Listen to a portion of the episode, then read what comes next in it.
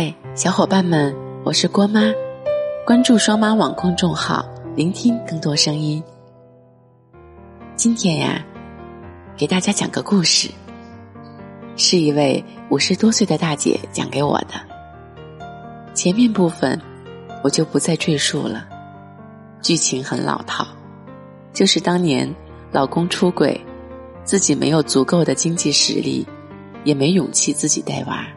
所以选择了不离婚，但是，她老公并没有什么钱，她就安慰自己，起码这个男人是孩子的亲生爸爸，起码是原配夫妻，再找一个一定比这个好吗？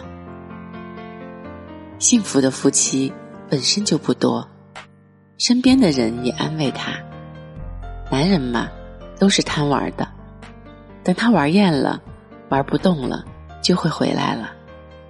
你就守得云开见月明了。在这样的自我安慰和别人的宽解下，日子也坚持了下来。大姐盼着男人有一天能回归家庭，所以她用心打理着家里的一切，犹如对贪玩的儿子一样对待老公。二十年里。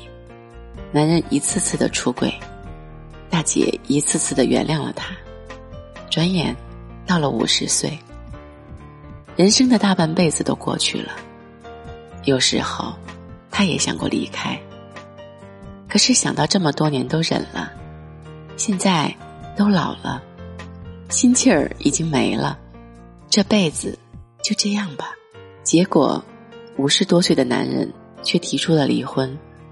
因为小三怀孕了，要把孩子生下来，不知她怎么跟男人说的，反正男人回来就死活要跟大姐离婚。大姐当然不同意，男人就嚷嚷着说：“你不同意也得离，反正我们的儿子已经上大学了，这么多年我一直都亏欠他，我也想明白了，咱们都不年轻了，要跟着自己的心走，才不算白活一回。”大姐很吐血，他对不起他。那这些年来对自己的伤害呢？他又何曾对得起自己？男人却把脖子一梗：“你自己不愿意离婚的，又不是我不肯离。”大姐被堵得说不出话来。我听到这里十分感慨。虽然看着残忍，却是最真实的人性。男人的心在谁身上，他才看见对谁的伤害。若他心中无你，就算你遍体鳞伤、奄奄一息，他也是视而不见的。后来，不管男人怎么说，大姐就是不肯离婚。后来月份大了，男人没耐心了，直接起诉。直到那一刻，大姐。才彻底死心。这个男人是真的不想要这个家了。离婚后，大姐几乎净身出户。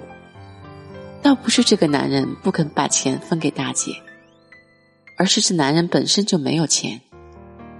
这么多年都在外面玩，又有多少心思赚钱呢？房子是公公婆婆留下来的，自然不会给他。唯一带走的就是几件衣服，和非常少的钱，连租个房子落脚都不够。后来是几个姐妹和老母亲凑钱给他租了个房子，才算安顿下来。姐妹们和老母亲都不是生活条件很好的人，看着自己一把年纪还拖累他们，大姐的心就像被凌迟了一样。觉得自己又失败又倒霉。不管生活如何艰难，日子总要过下去的。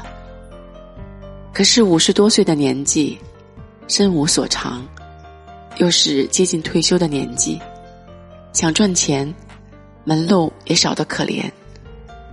最后，还是房东看他可怜，介绍了一份工作给他，一个月一千多块。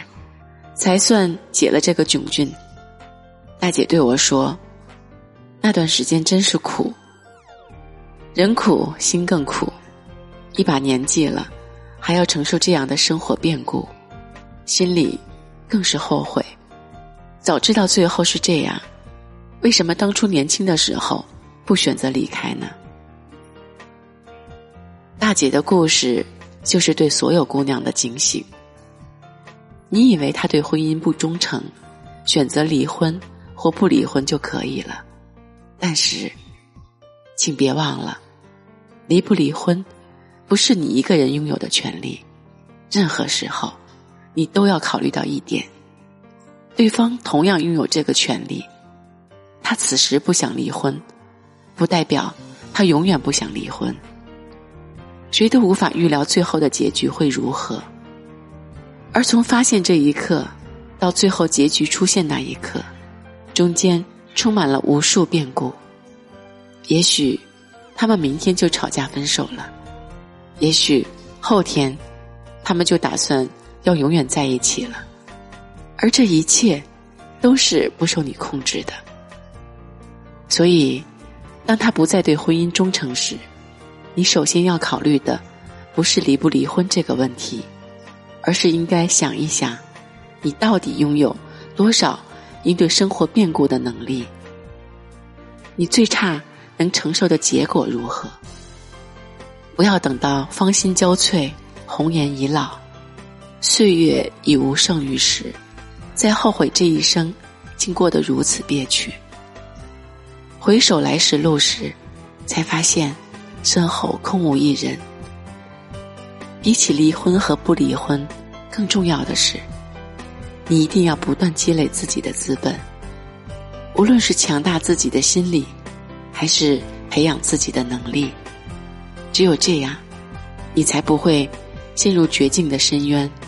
任何时候，你都能从最深的打击里坚定的站起来，拍拍身上的尘土，继续前行。陪你走过千山万水，说你想听的故事。订阅郭妈，我们明天见，拜拜。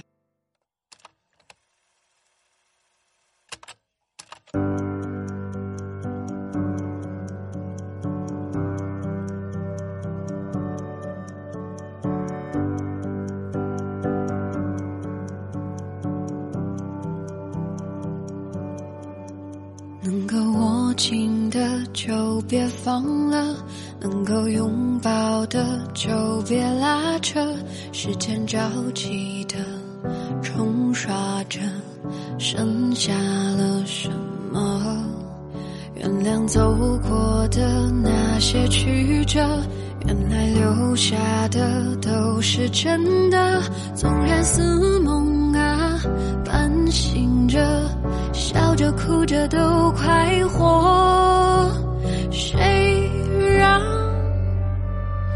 时间是让人猝不及防的东西？晴时有风，阴有时雨，争不过朝夕，又念着往昔，偷走了青丝，却留住一个你。岁月是一场有去无回的旅行，好的坏的都是风景。别怪我贪心，只是不愿醒，因为你，只为你，愿和我一起看云淡风轻。